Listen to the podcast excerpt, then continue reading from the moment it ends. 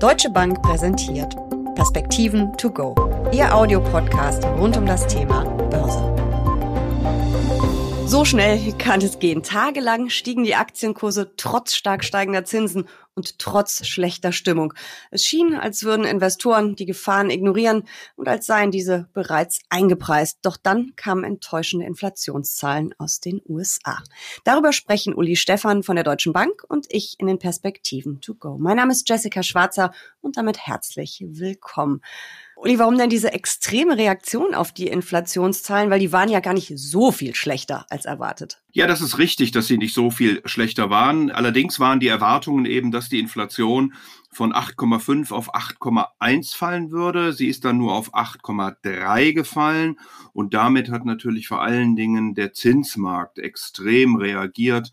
Also da ist fast ein halber Prozentpunkt obendrauf gekommen bei den Erwartungen an die amerikanische Notenbank. Das gesamte Zinsniveau ist nach oben gesprungen, die Inflationserwartungen eben auch.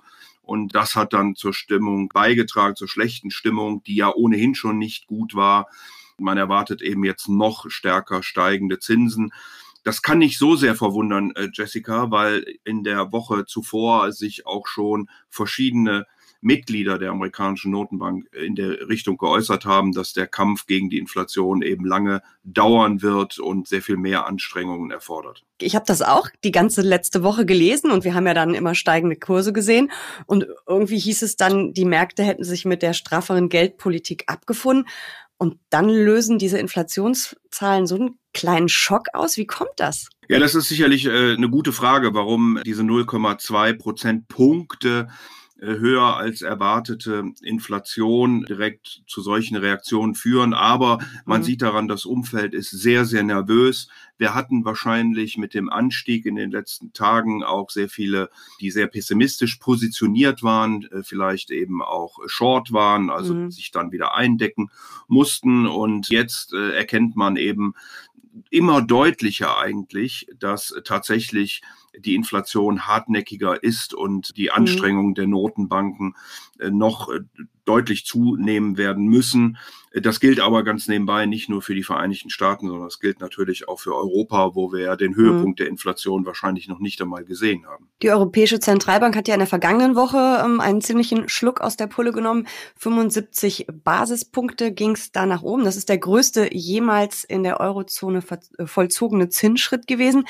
Was bedeutet das denn für die Wirtschaft und was bedeutet das für die Börse? Also zunächst mal würde ich dieser höchste jemals gemessene Zinsschritt nicht überhöhen wollen. Mhm. Es äh, ist, glaube ich, eine vernünftige Aktion der Europäischen äh, Zentralbank gewesen, weil ja auch in Europa die Inflation eben doch äh, nennenswert hoch ist. Das IFO-Institut hat gerade seine neuen Prognosen rausgegeben. Danach erwartet man sogar im nächsten Jahr eine noch weiter steigende Inflation. Auch das äh, Institut für Weltwirtschaft ist da sehr pessimistisch und die Europäische Zentralbank ist eben in einem schwierigen Spagat zwischen Konjunktur und Inflation. Man mhm. erkennt das auch an den, an den Modellen beispielsweise. Also obwohl die Inflationserwartungen in Europa deutlich höher sind als in den Vereinigten Staaten, erwartet man bis Sommer oder der Markt erwartet bis Sommer 2023 nur einen Zinsanstieg auf zweieinhalb Prozent wohingegen in den USA mittlerweile fast viereinhalb Prozent eingepreist werden. Und wie gesagt, obwohl in Amerika wahrscheinlich der Höhepunkt der Inflation überschritten ist und die Inflationserwartungen deutlich niedriger liegen als äh, in Europa. Das bedeutet unterm Strich, die Europäische Zentralbank wird wahrscheinlich noch mehr machen müssen als die amerikanische. Sie wird am oberen Rand überraschen müssen und ich glaube, dass hier noch mehr geschieht, als wir uns das heute so vorstellen können. Das IFO-Institut spricht von einem Leitzins in der Europäischen äh, Währungsunion von vier Prozent. Wow, das ist ähm, deutlicher Anstieg, würde ich sagen. Und der Sparer wird's freuen andere Investoren eher weniger. Die EZB hat ja auch ihre Wirtschaftsprognose angepasst, nicht nur ihre Inflationserwartungen. Weitere Zinsschritte werden ja wahrscheinlich auch schon jetzt in den äh, nächsten beiden Sitzungen folgen. Das ist einmal im Oktober und einmal im Dezember. Erwartest du dann, dass es an den Märkten weiter kräftig ruckelt? Und dass wir weiter so Überraschungen erleben, wie jetzt gerade eben in den USA mit den Inflationszahlen? Ich glaube schon, dass wir dort noch Überraschungen und vor allen Dingen Volatilitäten dann an den Märkten äh, erleben werden. Äh, in den Vereinigten Staaten redet man jetzt zum ersten Mal sogar über 100 Basispunkte für die kommende Woche.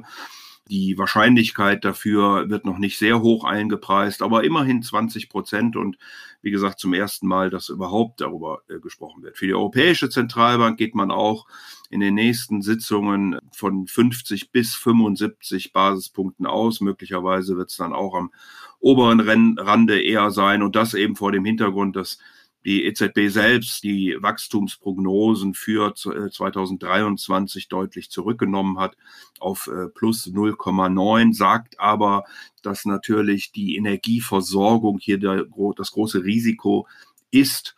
Und vor dem Hintergrund sollte Russland tatsächlich komplett die Energielieferungen einstellen, also auch über die anderen Pipelines, die beispielsweise über die Ukraine kommen, äh, dann sieht man äh, sogar ein Schrumpfen der Wirtschaft ähm, im nächsten Jahr. Da schließt sich auch das IFO an, da schließt sich auch das Institut für Weltwirtschaft an. Ich will damit nur sagen, dass die Wachstumsaussichten in der Europäischen Währungsunion und insbesondere für Deutschland in den nächsten Monaten sicherlich nicht besonders rosig sind. Das hört sich in der Tat alles nicht so besonders gut an. Man sagt zwar, an der Börse wird die Zukunft äh, gehandelt, aber äh, die nahe Zukunft ist eben ein bisschen düsterer.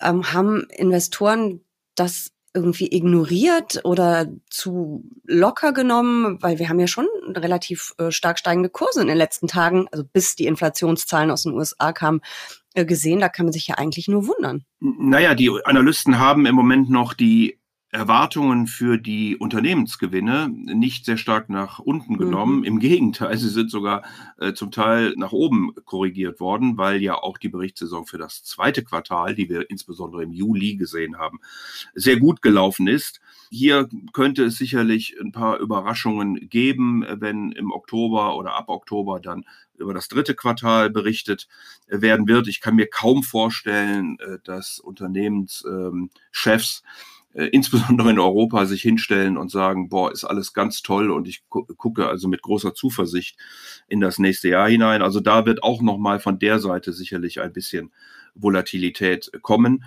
Jetzt muss ich aber sagen, aber ich bin gar nicht so schrecklich negativ für das Jahr 2023 weil wir eben schon relativ viel eingepreist haben und weil es eben auch Analysten beispielsweise gibt, die sagen, naja, die Füllstände der Gasspeicher, die äh, französischen Atomkraftwerke, die Wasserkraftwerke, die Flüssiggasterminals werden Europa über den Winter kriegen. Es gibt äh, Analysten, die erwarten ähm, eine vom jetzigen Niveau mindestens Halbierung der Gaspreise im ersten Quartal. Also ich könnte mir vorstellen, gegen Jahresende, wenn man dann so Richtung Frühjahr, Sommer guckt, dass die Anleger wieder optimistischer werden und dann vor allen Dingen die sehr stark unter die Räder gekommenen zyklischen Werte besser performen können. Das heißt, jetzt für die nächsten Wochen sind es wahrscheinlich eher Energieunternehmen, ähm, die gut durch die Krise kommen, weil sie von den hohen Kosten, also von den hohen Preisen profitieren. Äh, und die, die sehr energieintensiv produzieren, leiden. Aber das könnte sich eben sehr bald vor allem an der Börse, wo eben die Zukunft gehandelt wird, schon wieder drehen. Ja, das ist genau der Punkt, äh, Jessica. Wir dürfen eben nicht nur die Fundamentaldaten und die aktuelle wirtschaftliche Situation im Auge behalten, sondern auch, mhm. was die Börse daraus macht, beziehungsweise schon daraus gemacht hat. Und da stellen wir eben fest, dass die zyklischen Aktien oder Unternehmen, also diejenigen, die sehr stark mit der Konjunktur atmen, schon bei äh, über 20 Prozent Korrektur liegen, wohingegen die defensiven Werte, also wie du gerade ansprach, ansprachst, das sind Unternehmen, die Güter herstellen, die wir auch in schlechten Zeiten äh, kaufen und brauchen, dass diese Unternehmen zwar auch im Minus liegen, aber nur mit ungefähr drei Prozent. Also da hat sich schon eine gewaltige Lücke aufgemacht. Viele dieser zyklischen mhm. Werte, die eben aufs Jahr gesehen äh, bei weit über 20 Prozent im Minus liegen, sind entsprechend preiswert äh, geworden. Und da gilt es vielleicht jetzt noch nicht sofort, aber in den nächsten Wochen und Monaten dann zu gucken, wer hat denn ein gutes Geschäftsmodell, mhm. wer wird denn gebraucht, damit wir den Ausbau äh, unserer Infrastruktur schaffen. Und ich glaube, dass diese Unternehmen dann, wenn wir sehen, dass wir über den Winter kommen, auch entsprechend gefragt sein werden. Da kommt die gute alte Watchlist, die wir ja wahrscheinlich alle bei unseren Depotanbietern auch haben oder haben könnten, äh, ins Spiel. Da könnte man sich ja schon das ein oder andere draufsetzen, was man dann, wie du gerade sagst, im Auge behält und dann schaut, nur ist es natürlich immer schwer, den Boden zu finden. Wir wissen ja, dass an der Börse wieder zum einen noch zum Ausstieg äh, geläutet äh, wird. Was wären denn für dich wirklich so Faktoren, wo du sagst, jetzt könnte die in Anführungszeichen äh, Zeichen Wende, die Erholung einsetzen bei den Zyklikern? Gibt es da irgendwas, wo man sagt, darauf sollte man genau achten? Wirtschaftsdaten, Energiepreise? Ja, die Energiepreise sp spielen hier sicherlich eine Rolle. Ich, mhm. ich glaube eben, dass auch die Notenbanken natürlich sehr viel an Zinsschritten bis zum Jahresende schon vorweggenommen haben werden, vor allen Dingen die amerikanische Notenbank. Dann wird man sagen, ähm, der Zinsanstieg, ja, den haben wir jetzt verstanden, den haben wir auch soweit eingepreist und verkraftet. Äh, die Inflation geht runter, was äh, dann sicherlich auch ein positives Zeichen ist. Und wenn man dann anfängt, darüber zu diskutieren, dass wir ja sicherlich sparen mussten und sicherlich auch nicht alles immer einfach war, aber wir irgendwie dann doch über den Winter äh, kommen und äh, der Himmel nicht auf den Kopf gefallen ist. Ich glaube, dann wird es so langsam an der Zeit, äh, auch sich wieder mit den zyklischen Werten zu mhm. beschäftigen. Da kann man von hier aus keine Vorratsbeschlüsse fassen. Nein. Wie gesagt, die Notenbanken werden noch im Oktober, November, Dezember wahrscheinlich an der Zinsschraube drehen. Ich hoffe, dass die Europäische Zentralbank das auch in der, also sehr energisch tun wird denn äh, der, der Schmerz ist meistens kürzer, wenn man es denn dann auch angeht, als äh, bei Verschleppung. Wir werden dann in der Berichtssaison äh, sicherlich im Oktober gehört haben, wie die Ausblicke sind Richtung neues Jahr, wie sich die Unternehmen aufstellen.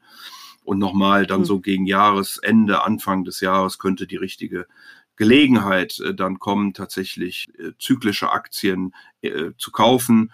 Im Moment wäre ich auch eher bei den defensiven äh, Werten. Äh, man kann sicherlich in den ein oder anderen Abschwung hinein äh, dann auch schon mal was kaufen, wenn man das entsprechende Risikoprofil hat und die Nerven mhm. äh, hat, dass es eben durchaus in den nächsten Wochen äh, volatil bleiben kann. Starke Nerven sind auf jeden Fall gefragt. Vielen Dank für diese Perspektiven to go. Sehr gern.